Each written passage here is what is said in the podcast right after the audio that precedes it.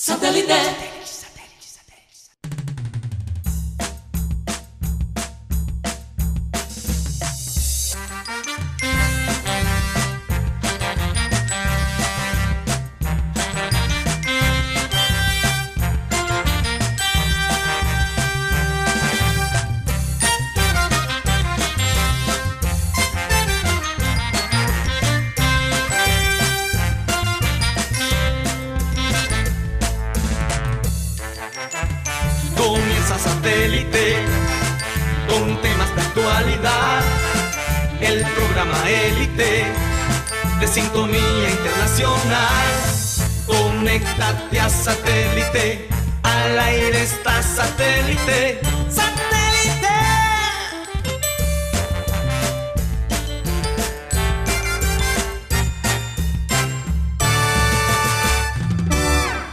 Señoras y señores, bienvenidos a Programa Satélites. Gracias por estar con nosotros el día de hoy. De verdad, felices de poder compartir con ustedes y, finalmente eh, formar parte del panel de satélite, porque ayer no estuvimos en vivo, pero bueno, muchachos se lucieron, ahí vi los mensajes, chévere, de verdad, qué rico saber que, que aunque Mateo y yo no estemos, pues por supuesto tenemos un grupo de gente profesional que es capaz de llevar a cabo un programa como, como el que nosotros llevamos a cabo.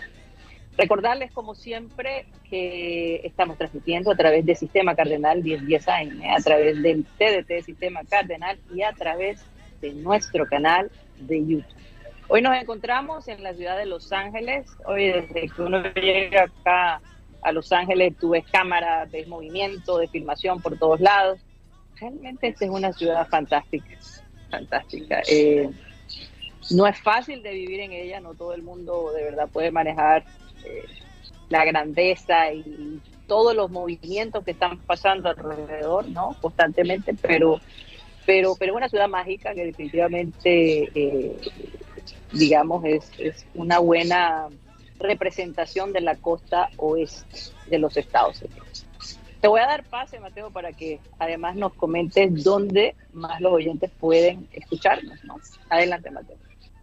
Nos pueden escuchar también a través de la aplicación de radio digital TuneIn, donde estamos como Radio Caribizano. Hoy, lastimosamente, no tengo cámara, estamos usando aquí unos equipos un poquito improvisados.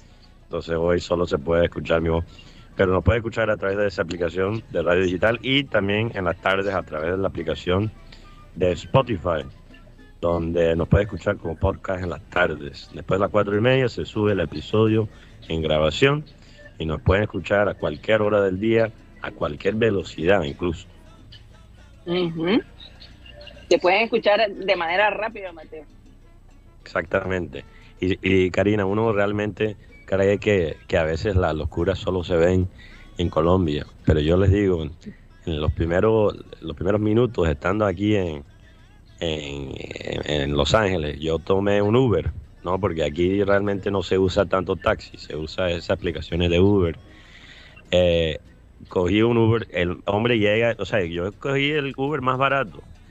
El hombre llega en cipote carro, llega en Tesla, o sea, esos, carros eléctricos que están bastante de moda. Llego en un Tesla y yo pensando, eche, ¿será, ¿será que me equivoqué y, escogí la opción más lujosa? Que, ¿Cuál es el problema aquí? Porque llega en cipote carro. Entro al carro y siento de pronto me entra un olor, me pega en la cara un olor así a pecueca y el carro arranca sin yo poder decir nada. Y me doy cuenta, me doy cuenta que el hombre, el cipote carro, en el Tesla más nuevo, y esos carros dentro, o sea, por dentro parecen unas naves espaciales, Karina. Tienen un iPad en el centro, tiene, o sea, todo lo más nuevo tecnológico. Claro y me doy cuenta que el hombre está manejando sin zapatos y sin medias. Me tuve que mamar 20 minutos en, en cipote carro de lujo, pero con tremenda pecueca. Son las cosas que solo se ven aquí en Los Ángeles. ¿Y cómo lo calificaste, Mateo? No, con la nariz eh, tapada. una estrella. Una estrella. Con la nariz tapada. Le digo, mira, yo, yo muy poco me, meto con la gente de Uber y, y trato siempre de poner un buen review, pero por Dios, eso fue una tortura. y eso que tienes la nariz tapada por la gripita ahí que Imagínate, imagínate, si no. Imagínate si no. Oye, Mateo, bueno, déjame saludar a toda la gente allá en producción, a Benji Bula, Tox Camargo, Alan Lara.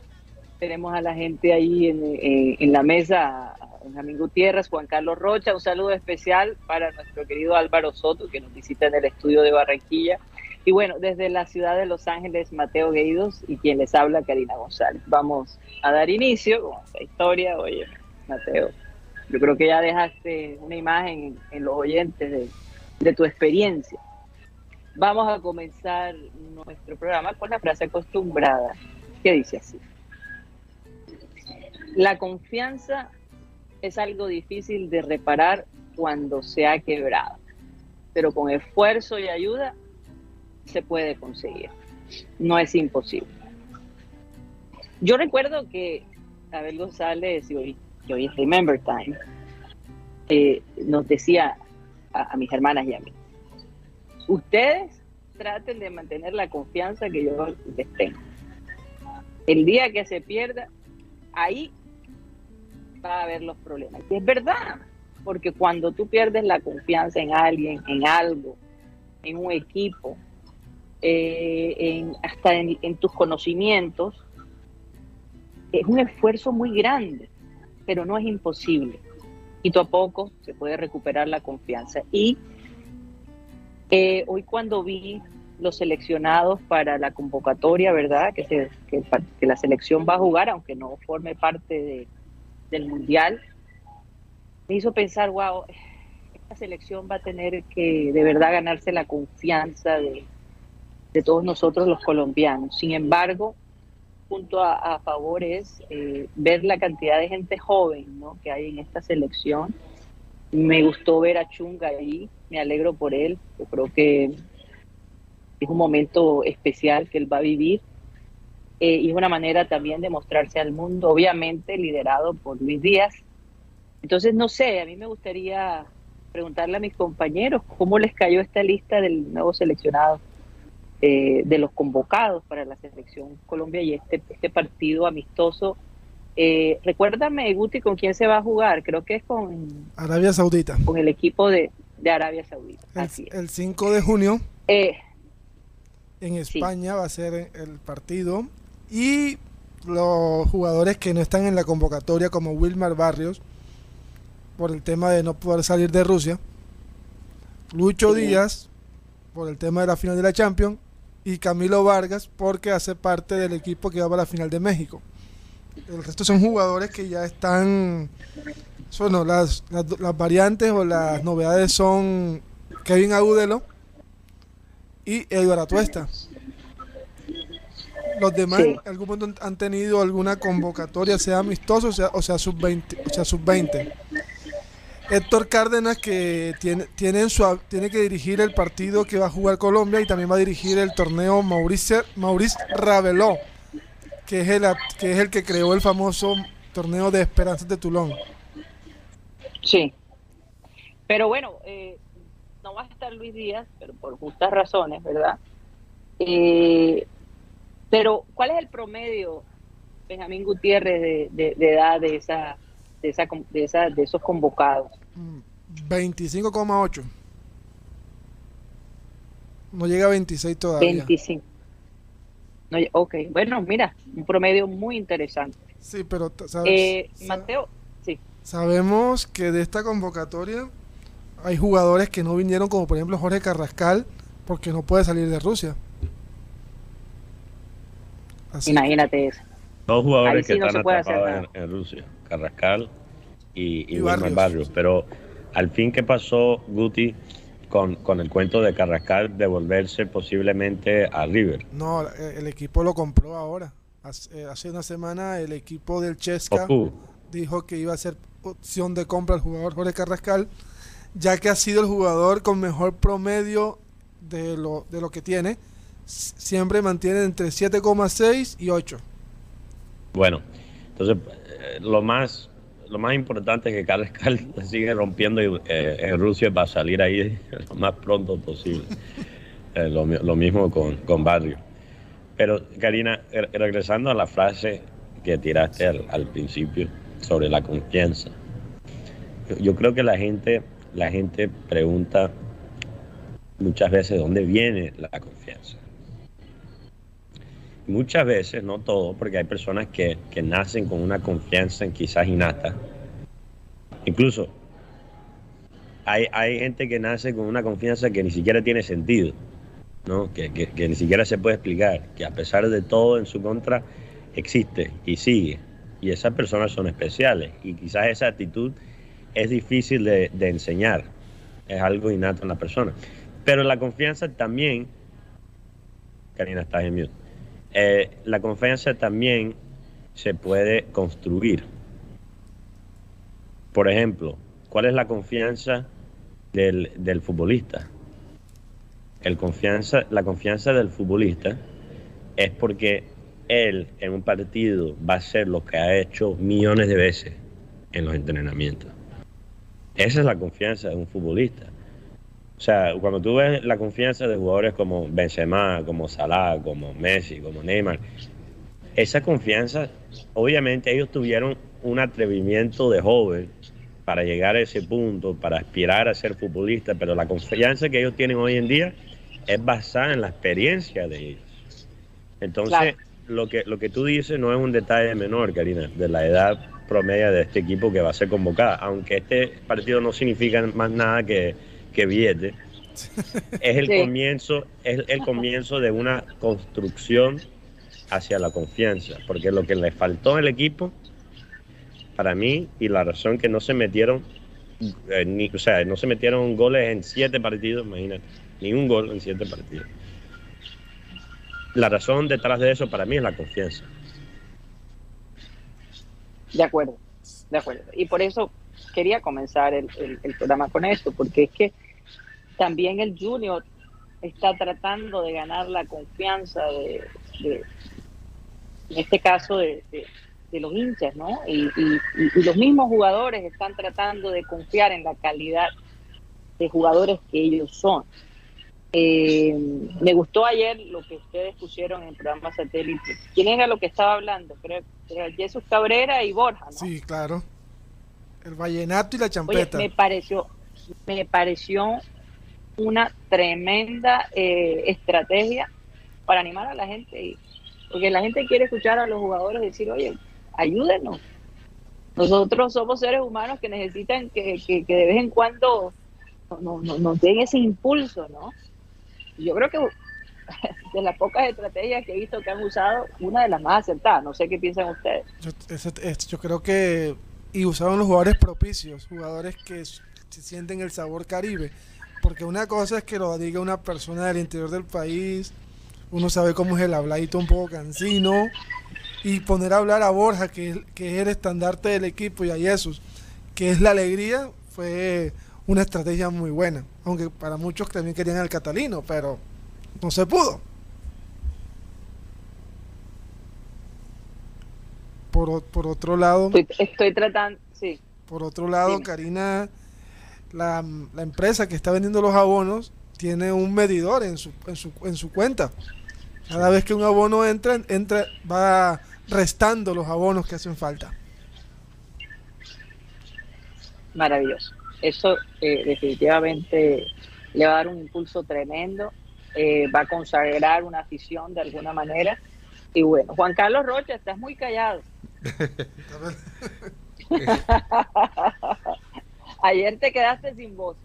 Eh, sí, eh, bueno, sí, eh, no, el, no, la verdad es que cuando uno asume la responsabilidad tiene que, que responderla, botarla toda como dicen por ahí del estadio, sacarla de jonrón. Sí, señor, sí, señor, así es. de acuerdo. del equipo... Muy chévere el programa de ayer. Hoy siempre, todos los días.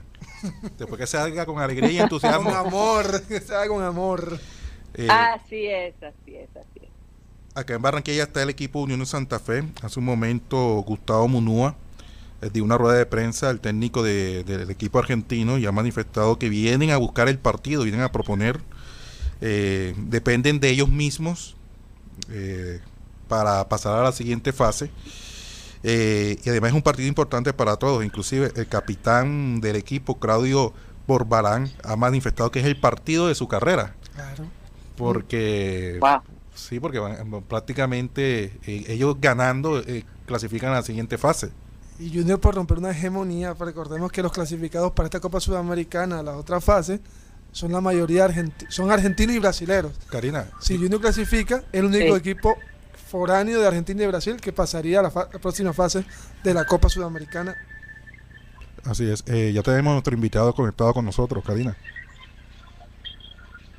Al Ringo. Tenemos a Ringo. Sí. Ringo. Ah, bueno, vamos a saludarlo entonces. De una vez, felicitarlo, ¿no? Por ese triunfo de la selección. ¿Ya está en línea? Sí, ya está en línea. Ok, Ringo, ¿cómo estás? Te habla Karina González de programa Satélite. Muchísimas gracias por aceptar nuestra invitación. Eh, cuéntanos un poco cómo, cómo están esos ánimos. Felicitaciones de verdad por ese, por ese triunfo de la selección sub-15 del Atlántico. Eh, háblanos un poco de cómo ha sido tu experiencia con este grupo de muchachos y cómo se sienten ellos después de haber ganado el campeonato. Buenas tardes, un saludo para todos, para, para todos ustedes ahí en la mesa. Y bien, bien, contento, la verdad que, es un, objetivo que nos habíamos trazado de comienzo de, año, cuando empezó el proceso, en enero. Eh, los muchachos asimilaron bien el mensaje de que de que Atlántico no servía ser segundo, sino siempre tiene que ser primero. Cuando pelea Atlántico tiene que ir a, buscar siempre el título, porque eso es lo que lo que significa la camiseta de, Atlántico. Entonces los muchachos, bueno, lo, lo asimilaron muy bien, hicimos un buen equipo de trabajo con, con Carlos Torres, con todo lo que estuvimos ahí, el, profe Loris Anegas, el profesor tocador físico Garrido, que hicimos un, muy buen complemento con, una buena escogencia que se hizo y bueno, la postre se, sacó un buen una, un buen objetivo de, ser campeón. Sabíamos que, que no iba a ser fácil, pero pero creo yo que que con la actitud, con la cara y lógicamente siempre respaldando eh, el respaldo de Dios que fue fundamental para que se pudiera conseguir este anhelado triunfo, eh, título que, se necesitaba ya. Sí, sí. Como técnico, ¿tú cómo estimulas a los muchachos? yo me imagino que ellos están muy animados de ver toda esta este toque internacional que a los jugadores de nuestra región se les está dando, ¿no? Y el interés de algunos equipos extranjeros. ¿Cómo tú eh, ayudas a estos muchachos a, mantener los pies sobre la tierra y, a tener serenidad, ¿no? Eh, en, este tipo de campeonatos y en general, porque sé que tienes una academia, eh, ¿cómo estimulas ese, ese, ese, ese ánimo de los jugadores? Bueno, primero eh, la motivación, ante todo nosotros, la, escogencia de, del, presidente, a la cual también le agradezco. El presidente Francisco Sánchez fue muy inteligente en, ponernos a nosotros, gente de fútbol, gente que conoce el camerino, gente que sabe lo que, lo que es vivir estas experiencias.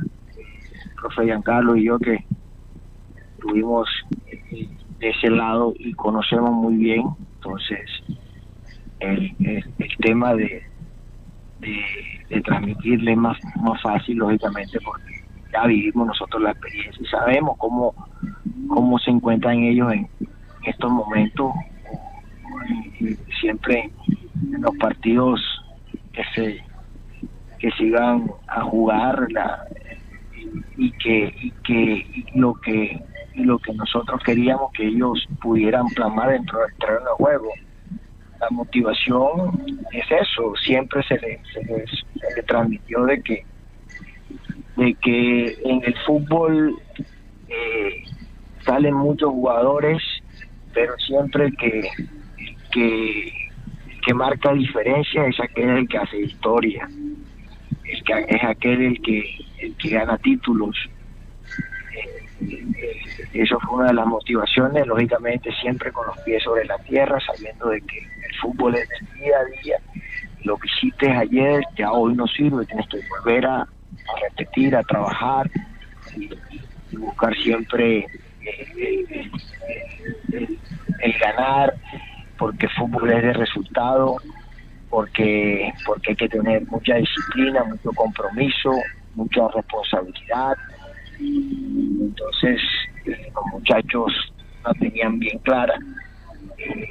después de que se logra el título, después que se logra el título, sabíamos que, que no iba a ser fácil. Eh, eh, también, lo, lógicamente, se lo se lo dijimos, esto es el comienzo. Sabemos que sabemos que, que lo más importante hoy es que estos muchachos consiguieron ese, ese gran objetivo, pero, pero creemos que, hay un proceso bastante largo que estos muchachos tienen que seguir asimilando, de darse cuenta de que esto es apenas el comienzo de, de, lo que de lo que viene para ellos tanto en la parte individual como en la parte colectiva y que y que esto le ayude a fortalecerse eh, desde todo punto de vista como como en la parte personal como como en ese en ese sentido de, proyectarse a que, a que a que los objetivos que yo sé que todos quieren jugar fútbol profesional lo puedan cumplir así es bueno le voy a dar paso a, a, a mis compañeros Mateo Juan Carlos y Benjamín Mateo adelante Hola, profe. Te habla Mateo. Gracias por estar con nosotros aquí remotamente. Em, una pregunta para usted. ¿Cuál es la, identidad futbolística de, no solo la, selección tuya, pero todas las, todos los niveles de, la selección del Atlántico? Eh, sí, un saludo para ti. No, yo, yo soy de los que de los que pienso que las selecciones atlánticos eh, tienen que, jugar buen fútbol, su identidad tiene que ser tenencia de pelota, salir jugando siempre, eh, cuando no se tenga, ser muy agresivo cuando, eh, cuando no se tiene la pelota, recuperar rápido el balón, pero más que todo es eso, de que de que nuestra selección Atlántico, de la idiosincrasia de, nuestro, de nuestros jugadores es, ese fútbol, eh, ese buen fútbol, esa buena tenencia de pelota, porque eso es lo que estamos acostumbrados eh, la gente de Barranquilla, la gente de nuestra zona, de que de ver buen fútbol eh, no podemos ser diferente a, a, lo que siempre se ha visto reflejado en las selecciones Atlántico a lo, a lo que es el jugador del Atlántico, el jugador atlanticense, es un jugador que tiene unas características muy diferentes a las demás zonas del país, es ese jugador eh, diferente, digo yo, con unas condiciones técnicas eh, impresionantes. Entonces nosotros a eso que tenemos que, trabajar, a eso que tenemos que pegarnos al, al, buen fútbol, al buen, buen trato de la pelota, jugadores con buen pie, jugadores que, que tengan esa capacidad técnica para poder para poder eh, pasar por encima de un equipo contrario con esa con esas características. ¿Y tienen, tienen algún tipo de, de referencia? ¿Tienen algún jugador particular que ponen como, como el ejemplo? Yo sé que hay, hay tantos de, de cuál escoger, ¿no? Eh, tantos jugadores que han salido de, nuestra región, pero, pero yo doy el ejemplo de, la Masía en, en, Barcelona, que tenían específicamente a Pep Guardiola como el punto de referencia para todos los jugadores en ese sistema. Eh, ¿Para ustedes hay un jugador así? Oh, yo creo que hay muchos jugadores con mucho talento barranquillero, jugadores que le han dado mucho al fútbol del Atlántico. Eh, eh, creo yo que, decir uno me quedo corto. Son muchos los jugadores y siempre lo he recalcado. El jugador de acá es el jugador totalmente diferente al, del país. El uno es un jugador potente, rápido, fuerte. El, antioqueño es ese jugador que berraco, que, no te regala nada. bueno, en fin, cada, cada zona del país hay, hay, hay, hay, un, hay, un, hay un tinte diferente y el del Atlántico es ese, ese fútbol ese, es algo que, que nace del, jugador, eso no es que tú lo, lo, lo puliste en una, en una academia, en una escuela de fútbol, ellos nacen así, porque esas son sus condiciones, eh, jugar en la calle, esa, eh, eso que, que nace en ellos, que son esa, esa, esa, ese, esa, esa riqueza técnica que hay en el fútbol del Atlántico. Yo creo que por eso te digo, o que nombrar uno me quedo corto, hay muchos jugadores con una calidad inmensa que, que son, de, son de acá de, nuestra zona. Bueno, doy paso ahí a, Rocha y, Guti, que me imagino que tendrá muchas preguntas para, para el profe Ringo. Eh, profe, con las buenas tardes, le habla Benjamín Gutiérrez. Felicidades por el título a un hombre bicampeón con Junior. Profe, ¿cómo se trabajó la tanda de penales en la, en la final ante Antioquia? Eh, un saludo para ti. No, eh, las tandas de penales era algo que se podía dar. En el fútbol eh, es una situación, más en una final, que, puede, puede suceder y sabíamos que con Antioquia podía darse, porque son dos equipos grandes, dos equipos con múltiples títulos en esta categoría y que no iba a ser fácil, o sea que eh, lo más consciente que podía salir un, empate y salió. Nosotros, lógicamente, se trabaja siempre eh, eh, después de cada entrenamiento con los muchachos que posiblemente podían, podían ser lo que, lo que podían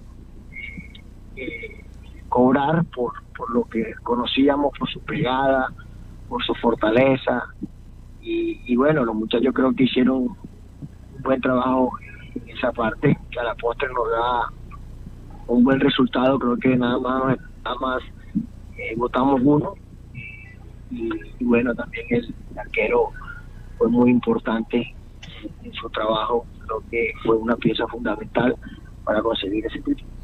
Eh, con el saludo cordial, Ringo, te, te saluda Juan Carlos Rocha. Eh, oiga, eh, quedó una imagen impresionante después eh, de haber convertido ese penalti, de la consagración, del título. Y, mucha gente comparó esa imagen de la invasión de cancha con lo que pasó el día anterior en, la Premier, en la celebración del título del Manchester. Mucha, mucha gente, eh, yo sé que mucha gente llevaba tiempo que no veía a la selección Atlántico ser campeona en esta categoría. Y, yo quisiera que tú nos comentaras acerca, porque anteriormente se da muchísima la importancia de estas selecciones, que inclusive que eh, muchas de estas selecciones eran bases de la, de la selección Colombia para representar al país en las diferentes categorías, porque ha perdido esa importancia eh, de, de, estar presentes en estas selecciones departamentales. Ringo, con el saludo cordial. No, Carlos, un saludo para ti. Eh, bueno, sí, yo creo que, que eh, fue, fue la verdad apoteósico, una palabra yo creo que, que recala en ese, ese episodio, en ese momento de lo que sucedió en el partido cuando vemos que cuando marcamos somos campeones y veo que realmente toda la gente, estadio lleno, o sea yo te soy sincero, yo nunca me imaginé lo que lo que, lo que pasó de, de cómo se llenó el Romelio este, de lo que sucedió después, posteriormente, cuando se, corona campeón, la gente invade la cancha, es una locura, o sea, fue algo, fue algo lindo, algo hermoso, yo creo que de pronto eh, anteriormente no se vivía esto, no sé si era por porque pronto se tenía rato sin, sin ser campeón, eh, este, porque se necesitaba de un título, eh, porque había muchos jóvenes, muchos niños también en la tribuna, que quieren ser como estos muchachos, quieren estar en una selección atlántica porque saben que por aquí es el camino para poder lograr los sueños de jugar fútbol profesional. entonces, vi, vi la motivación, vi que la gente estaba muy contenta. Entonces veo, la verdad que yo, yo quedé muy, muy feliz y, nos dimos cuenta de que, que Barranquilla es una ciudad de, fútbol, futbolera. Barranquilla, la gente le fascina el fútbol, le encanta el fútbol, la gente vive esto y, de darnos cuenta de lo que sucedió, eh, que el, fútbol del Atlántico, el fútbol aficionado del Atlántico es un, es un fútbol donde, donde hay un buen respaldo del público, entonces es de, seguir, de seguir así, de seguir regalándole toda esta eh, motivación a mucha gente que de pronto a veces eh, se aísla del fútbol del fútbol profesional por, por X o Y motivo, por, por lo que de pronto puede suceder en los estadios, encuentran acá este, este, este también este motivo de, poder ir a, un estadio y, vivir esto, esta experiencia.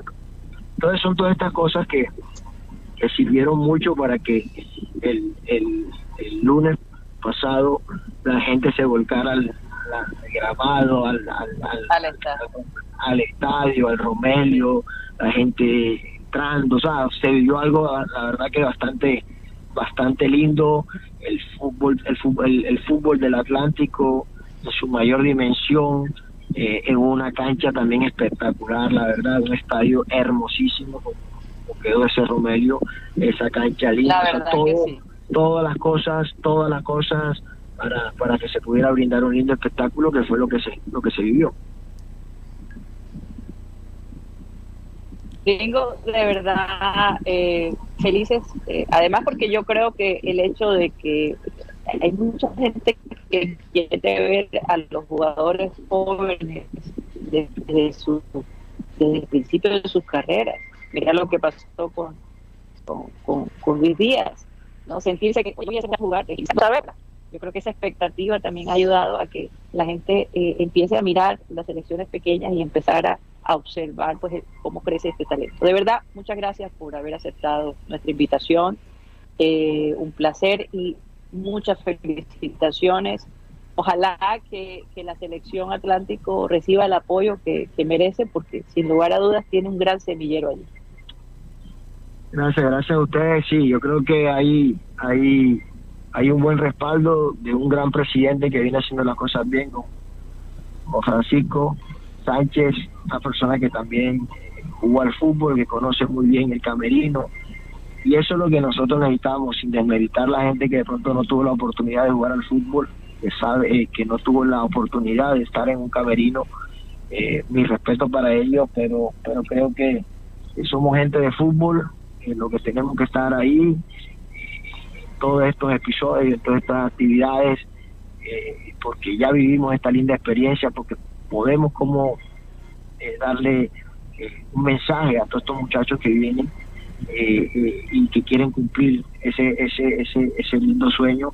Entonces, es, la verdad que de mucha alegría para, para todos nosotros de que pudiéramos cumplir ese gran objetivo para, para Barranquilla, para el fútbol del Atlántico, que se lo merece, para todos esos clubes de acá de, del Atlántico que también trabajan arduamente para seguir adelante, para lo que acabaste tú decir, de, sacar un muchachito esto, de ver a estos muchachos con tantos sueños, muchos que se pierden, eh, jugadores crack con unas condiciones se pierden porque no hay el apoyo y la verdad que todo esto es meritorio, eh, esto no, no lo ganamos nosotros los, los el, eh, Francisco, ni Ringo Maya, ni Giancarlo Torres. Esto lo ganó todo el fútbol del Atlántico, todos ustedes, los periodistas, todo, todo. Creo que eso es lo que tenemos que hacer, seguirnos uniendo para seguir fortaleciendo el fútbol del Atlántico y seguir siendo fuerte, eh, eh, no solamente a nivel nacional, sino también a nivel internacional.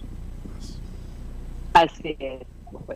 muchísimas gracias. Era Ringo Amaya, director, director técnico de la selección sub-15 del Atlántico. Karina. Ya regresamos. Sí. Antes de irnos a comercial, solo quería decir que, que las palabras de Ringo me dan esperanza por el fútbol nosotros de, nuestra región, la verdad. Me, me conmovieron mucho esas palabras de, Ringo al final. Sí. sí. sin lugar a dudas. Y de verdad, gracias a él por, por compartir su alegría, su experiencia con este equipo. Ya regresamos.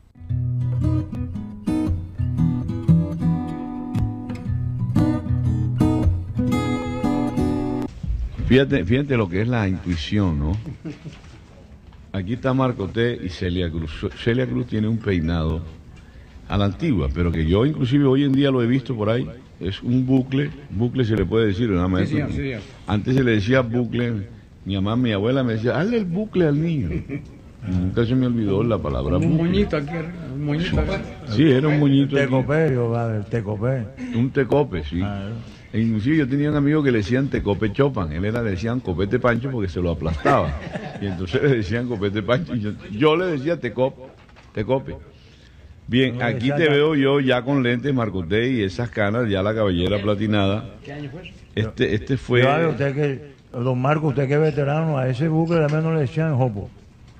A eso también se le dice así. Claro, es que Ojo. así es como se llama originalmente. cuando la hacía muy grande, señores, sabía le quedó jopo grande y tal. Bueno, para hablar del No, bucle. el bucle. yo- Para hablar del bucle, hay que aclararlo para que la gente no, vaya a decir no, que estamos aquí diciendo vainas malas. ríe, claro. Don Marco Ah, se pues, ríe. Marco C se puso colorado. Imagínate ustedes que Marco T después de los 90 se pone colorado con las palabras malas de Luis. Pero te quiero decir, Marco T, te quiero recordar que esa palabra no es plebe. Y hay dos palabras que parecen, por ejemplo, esos, los, los, los vainosos esos que ponen los señaladores de las direcciones. Mojones se llama. Y acá, y el copete se le llama pojo, para no decir la palabra gruesa. No, y el, el mástil de, de- de un barco, Se le dice carajo. no, se llama bergantín, para no decírtelo de la otra forma. Ah, bueno, fíjate.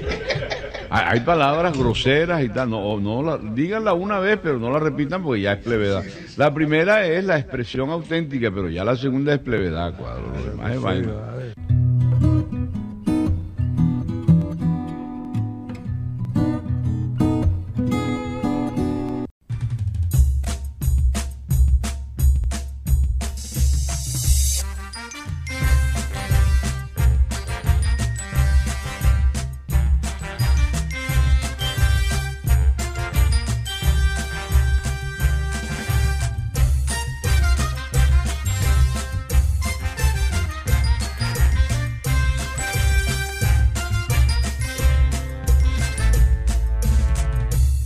Esto es programa satélite que se transmite desde la ciudad de Barranquilla, Colombia, South America, la capital deportiva de nuestro querido país. Y como lo digo, lo dijo el Ringo Amaya, en Barranquilla y en la costa en general se vive el fútbol, sin lugar a dudas.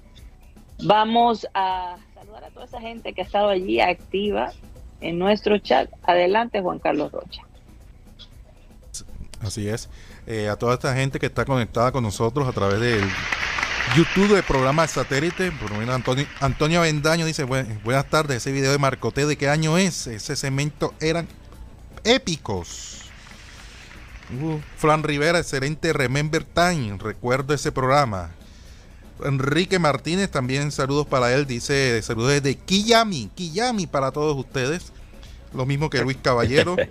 Fue de 10 calzos y saludos y bendiciones para todos desde Acarigua en sintonía total. Ana Camargo, Yoranda Mengual, Orlando Ojeda, Johan Nieto, Wilberto Mejía, Fran Rivera, Milton Zambrano, José Mesa, dice buenas tardes, 50 años en sintonía. Uy. Julio Robles y también saludos para Beto Vargas que está con nosotros eh, en sintonía a esta hora en programa satélite. 50 años o se, se han sentido como 50 años de sintonía. 50 años. No sé, que, que aclaren el número. No, ese, es- ese es el comentario que está acá en, en el chat. 50 años. ¿Será 50 Ma- años quizás escuchando a Abel José? Mesa, buenas tardes. 50 Sí. años de sintonía. Exacto. 50 años de sintonía. 50 años de sintonía. Porque el programa satélite en, en total tiene cuántos años? Tiene como 30 años. Por ahí. Oye, y Años, años 90. Exactamente, exactamente. Entonces quizás 50 años siguiendo quizás a Abel González. La carrera de Abel González, bueno, Sí. sí. es posible, es posible, es posible. Terminamos con los, con los saludos. Juan sí, Carlos? sí, sí, sí. También saludos para mi mamá, que está siempre. Sal- eh, yo tengo, yo tengo un, un saludo de cumpleaños. Ok. Ajá. Eh, ¿Es ¿Para un familiar, Guti, o, o- No, mi- o no, es mi- un, un motivo romántico? mi hermano mayor, Salud. Ah. John Ah, ok. Jairo Gutiérrez, feliz cumpleaños, que Dios te bendiga, papá.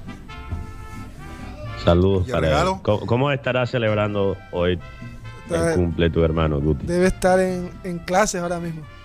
Ah, está en Oye, clase. ¿Cuántos Ahora años? que dice... Está estudiando. Ahora, está Ah, estudiando todavía.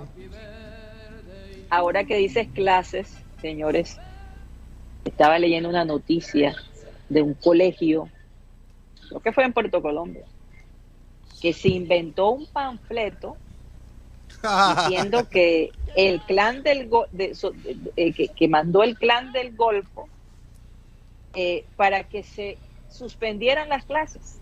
¿Cómo les parece esa? Yo me quedé pensando, wow, óyeme, la capacidad de, de, de- de- hacen lo que sea para no ir a clase. ¿Ustedes qué piensan de eso? A mí, a mí la verdad, esto fue Es un montaje, ¿no? a nivel nacional, Mateo. No, fue a nivel Sí. Tres estudiantes lo hicieron, fue allá en, en Puerto Colombia. Entonces se inventaron esa historia que, que el clan de Golfo quería frenar las clases. Así es. Imagina, una, una incertidumbre, imagínate Sí, eso. eso crea bastante incertidumbre. No, ¿Qué les motivó a estos muchachos? No, sé, de pronto un examen, podría ser cualquier otra cosa, pero oye, es noticia nacional, Mateo, el inventico que sí. Oye, eh, eh, la sanción va a ser magistral. Yo, yo, bueno, yo creo que habíamos hablado una vez de este tema. Sí, cu- cuando, cuando pasó este, eh, este conflicto entre los cuervos y, y un medio local sobre, sobre entrevistar a un niño, ¿no? Y creo que, aunque es bastante exitoso la noticia, yo, yo creo que el periodismo en general en Colombia tiene que cuidar un poquito más las imágenes de, de los niños de nuestro país. Porque yo me imagino que, no sé si los nombres de esos niños se filtraron, pero esos niños quizás, o sea, quién sabe cuáles van a ser las consecuencias a largo plazo de, de, de una estupidez de, de, de niño, ¿me entienden? El, el niño a veces comete estupideces y eso y eso es parte del desarrollo de, de un humano, ¿no? Pero imagínate tu estupidez de niño volverse noticia nacional y eso va a estar en, en, la, en el mundo digital por años y años. Así es, y además parece que en otro colegio también hicieron la misma gracia, pero esta vez con que había una posible bomba en el colegio. Imagínate eh, la influencia de las noticias en nuestros hijos. Que por cierto, en los Estados Unidos, obviamente, un nuevo atentado contra un, en un colegio, un nuevo tiroteo en un colegio en Texas. eh, eh, De primaria. Sí. de primaria eh, es una cosa que de verdad tiene aquí a todos de rodillas. Eh, gente clamando, clamando que se controle la posesión de armas, que, se, que haya un verdadero control. Porque es que esto no, ¿cuántos niños, cuántas personas inocentes van a seguir muriendo a manos de una persona que no debería tener un arma? En el primer lugar, porque es obvio que la persona cuando toma esa decisión no está en sus cabales. Eh, eh, eh, eh, matar de esa manera indiscriminadamente no lo puede hacer una persona que tenga claridad en su mente. Entonces, No, y Karina, es niños un chiquitos. conflicto, niños chiquitos. Es, esto, esto hemos visto, eh, te- eh, eh, ¿cómo se dice? Técnicos, eh, hemos visto gente de muchos medios hasta llorar y decir hasta cuándo. ¿Hasta cuándo Sí. otros niños tienen que pasar por esto? ¿Hasta cuándo padres van a perder a sus hijos en manos de, de un acto irresponsable eh, o, o de locura? Hay muchas cosas que mejorar y una de esas es la salud mental en este país, que definitivamente no está siendo tratada de la mejor manera. Entonces, doloroso, doloroso esta situación, tiene a Estados Unidos de rodillas, la verdad. Sí, Eh, Karina, cuando mencionas técnico, creo que estás hablando del coach de, de Golden State. ¿no? De En- Golden en, State, la sí. NBA, que aprovechó una rueda de prensa que ahora mismo están en, la, en las finales de conferencia. el hombre el- lloró. Sí, el último paso antes de ir a las finales de, de la NBA. Sí, el- y el hombre, es, que- es que él, él por muchos años ha, ha hablado de este tema particularmente. Él, él por lo general usa su, su plataforma como coach para, para hablar de, temas sociales, pero eh, particularmente este tema le apasiona porque, porque estamos hablando de la seguridad y la tranquilidad de, de niños, ¿no? Porque una cosa es eh, una guerra, por ejemplo, que bueno, tiene unos impactos terribles, ¿no? Pero otra cosa es ver a niños inocentes que no forman parte de ningún tipo de conflicto morir de esa manera. Y yo estaba leyendo esta mañana sobre el, perfil, sobre el perfil de, de esta persona. Y eh, es un niño todavía, o sea, acaba de cumplir 18 años, pero al fin y al cabo era un niño, y era un niño que había sido víctima de, de, bullying, un bullying tremendo, incluso eh, ellos encontraron una foto de él en su perfil, donde en los, los comentarios estaban llenos de insultos, eh, diciendo que él era homosexual y todo esto. Entonces yo, yo siento, y yo no soy psicólogo. Esta es otra tragedia, esta es otra tragedia. Sí, esa es la otra tragedia. No solo los niños que murieron, pero, pero la, la vida de un pelado que, que también se arruinó. Ahora, hay mucha gente que, que experimenta bullying que, que no, la mayoría de la gente que experimenta bullying, porque creo que todos en algún momento no hemos vivido algo así. Eh, la mayoría de gente no entra en un colegio y mata a niños chiquitos. ¿no? Vamos, hay que también tener eso muy claro, que, al fin y al cabo, él, un niño, aunque tenga 18 años, 17 años, tomó esa decisión. Sí. Pero, pero yo creo que es importante analizarlo porque la gente piensa, bueno, eso son las locuras de los gringos. Y yo entiendo esa manera de pensar. Pero hasta cierto punto, este es el, estas son las cosas que nosotros tenemos que aprender eh, antes de mano para no llegar a ese punto, porque en un mundo digital eh, donde la interacción entre humanos es menos y menos común. Mira, anoche yo fui a un bar Y, y, tú no y tú no pides tú no pides el trago al mesero.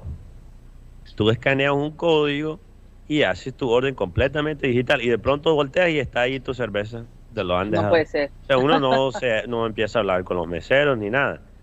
O sea, estamos hablando de un mundo que, que, va, que cada vez es más digital y yo no estoy hablando de eso para que la gente esté asustado de la tecnología tampoco. No soy tecnopesimista.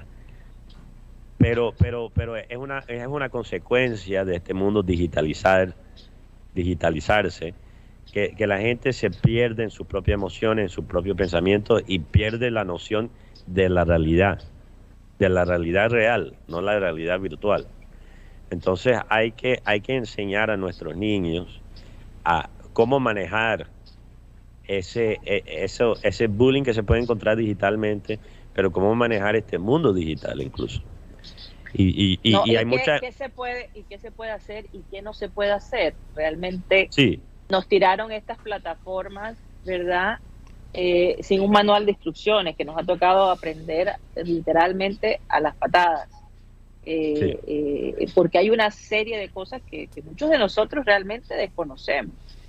Entonces, duro, muy duro esta situación, tanto para la familia del chico que tomó la decisión de hacer lo que hizo, para los que se perdieron y para los profesores, que son, es otra profesión que yo creo que después de los periodistas, Mateo, eh, los profesores en los Estados Unidos son los que más se arriesgan, porque precisamente tienen que lidiar con este tipo de cosas. Hay una profesora que destacan allí que dio la vida por sus, por sus alumnos.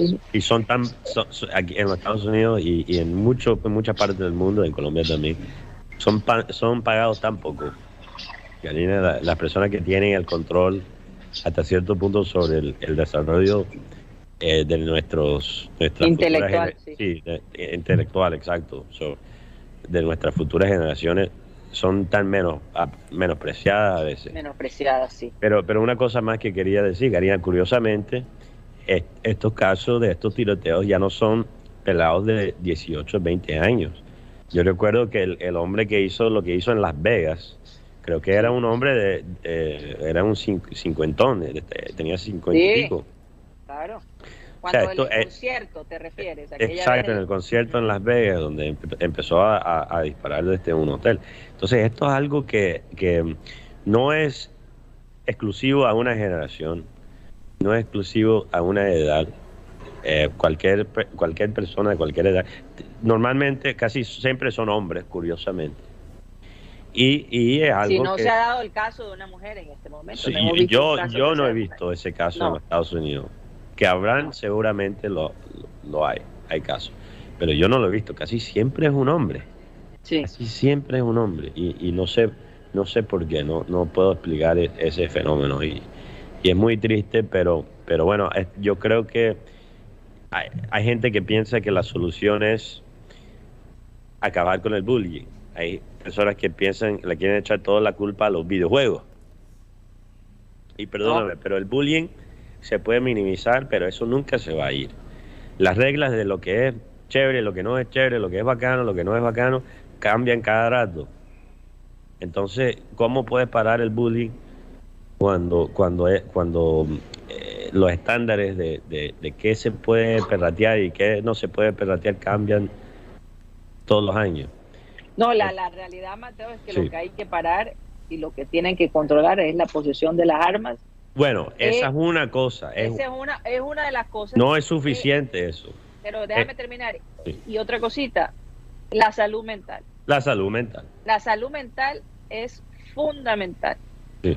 Fundamental. E- e- Es, algo que, que definitivamente ellos van a tener que, que tomar cartas en el asunto de alguna manera para que más vidas inocentes no se sigan perdiendo.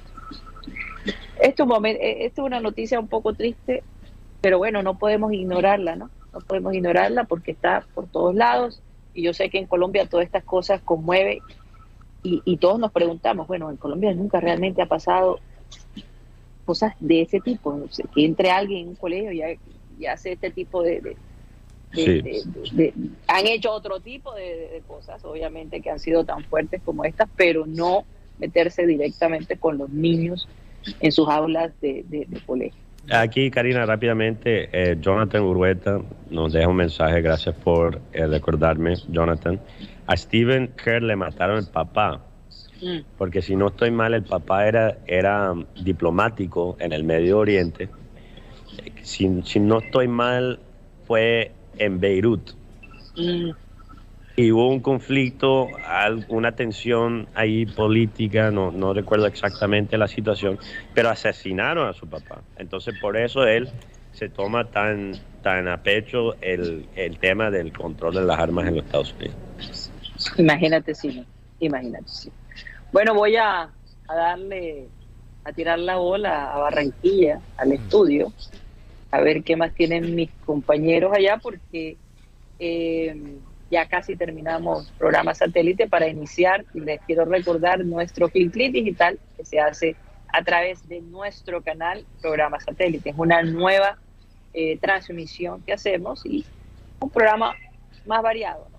Adelante, compañeros en Barranquilla. Así es. No, iba, iba a comentarle, Karina, que desde esta, desde ayer que, que se hizo el lanzamiento del tema de este del, de la promoción de los abonos, eh, por lo menos hasta el mediodía ya iban 650 abonos vendidos. O sea, la idea es que si llegan a 20 mil, eh, la gente que adquirió esos abonos le dan otro adicional para, para tener para tener 40 mil en, en el estadio. Eh, más que todo la idea es que van a ser 10 partidos de, de local en, en la liga el próximo año. Y El la- próximo semestre. el próximo semestre perdón. Y y, la- y el promedio va a ser que en taquilla se recaude mil millones de pesos si se llega a cumplir la meta de los 20 mil la venta de los 20 mil abonos. Por lo menos los partidos del próximo semestre que van a venir a Barranquilla Nacional Santa Fe Once Caldas Medellín Torima Millonarios el Deportivo Cari el equipo de Teo el Unión Magdalena, el clásico costeño y el equipo de Luis Carlos Ruiz, el, el Corturuá. América, América- América, voy a en este semestre. Barranquilla. Ya jugó en Barranquilla. Eh, además, eh, para lo que va a ser el partido de mañana frente a Unión de Santa Fe, el que va a acompañar a Rosero en la defensa va a ser Gabriel Fuentes, ya confirmado. Eh, es decir, que va a tener dos variantes en, en la defensa. Gabriel Fuentes pasa como, como central acompañando a Rosero y ingresa como lateral por izquierda Edwin Velasco. No le dan la confianza al muchacho Cimarra. Pero es que ya- después, de ver la después de ver la nómina que tiene el equipo Unión de Santa Fe, No, yo vine con todo. poner a, a Cimarra frente al Loco Alves, que es un, que es un delantero de esos canzones, como dicen, dicen en el futbolístico, empieza a apoyarlo, empieza a hacerle, el pelado puede perder la, la concentración. Y, y, Gabriel tiene rato que no juega como central. Gabriel Fuentes. Tiene rato que no juega como un central. Mira, central. mira, Simarro, Simarra, estamos hablando de Simara como si tuviera, sí, de Simarra como si tuviera 18 años. ¿Cuántos años tiene Simarra? 22 años. Ok, 22 años. Si Simarra no puede jugar un partido como este a los 22 años, entonces perdóname, Simarra no es un jugador para el Junior. Tiene 21. Mejor que lo venden 21 o años. que lo prestan. 21 años. Y ya, te digo una 21 cosa. años, el- 21 Por años. favor. No es un niño, no es un niño ya. Por favor, ya no. futbolísticamente, sí, para, Estamos para- hablando. eh, hablando del tema de partidos, creo que tiene cuántos partidos como profesional en el Junior. No tiene seis, Sí. no tiene 10 partidos como profesional en el Junior. Hablando de Sí, ese pero, tema. pero ya, ya, ya, primeramente, sí ha jugado fútbol profesional porque jugó en Barranquilla FC. Y aunque eso es fútbol de segunda división, es fútbol profesional. No es el mismo nivel ni cerca, pero, pero sí ha jugado fútbol profesional. Ya viene jugando varios partidos con el Junior, algunos buenos, algunos malos, pero si él no puede eh, llenar esa expectativa, aunque todavía es joven, aunque si él no puede eh, tirarse al vacío en este partido, yo creo que Simara quizás no es tan bueno como nosotros pensamos. A ver, aquí- es que aquí han, aquí han matado jugadores en el, term- en el- no, no, no, metafóricamente lo han matado en el, en el primer partido. Pero este no es su primer partido. No, no, no, me- pero me refiero a lo han matado jugadores. Pablo Maldonado, un jugador que teníamos muchas esperanzas en este, este muchacho. En un partido ante, Jagua- ante Itagüí se hicieron cuatro goles. De ahí más nunca lo vimos más en el, en el Junior. Pero mira, yo he pedido a Simarra, yo, yo sé que no tenemos que ir, Karina, y yo he pedido a Simarra eh, que, juegue con más frecuencia, pero yo creo que ya hemos visto algo de él, ya podemos empezar a, criticar lo malo y, resaltar lo bueno de, quién es él. Ya, ya yo creo que se conoce como jugador. Y si él no puede manejar un partido como este, entonces sabe que o mejor venderlo o que lo mandamos prestado a un club donde puede coger confianza. Pero a veces también hay que tirar los jugadores al vacío. Porque yo, yo, yo me quedo con las palabras de Henry Peralta, hablando de, de Amaranto Perea, que Amaranto Perea hablaba de cuidar la psicología de los jugadores. Y yo creo que hay que, hay que tener eso en cuenta, pero hasta un cierto punto, porque Henry Peralta digo, si los entrenadores lo hubieran manejado Amaranto Perea como él manejó a los jóvenes del Junior, nunca hubiese debutado. Así o sea, es. hasta, ¿hasta cuándo? Ya, ya es un hombre. Él tiene que Sí, sí, enfrentarse sí. a estos partidos y hay que también darle a él como hinchas el apoyo.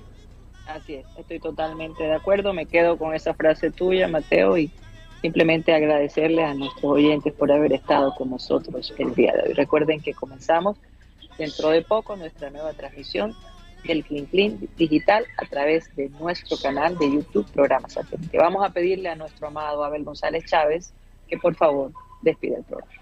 Aquí está el versículo de hoy. Dice, aunque tengas graves problemas, yo siempre estaré contigo. Cruzarás ríos y no te ahogarás. Caminarás en el fuego y no te quemarás. Esto está en Salmos 43, versículo 2. Se nos acabó el time. Satellite, sat- satellite, satellite.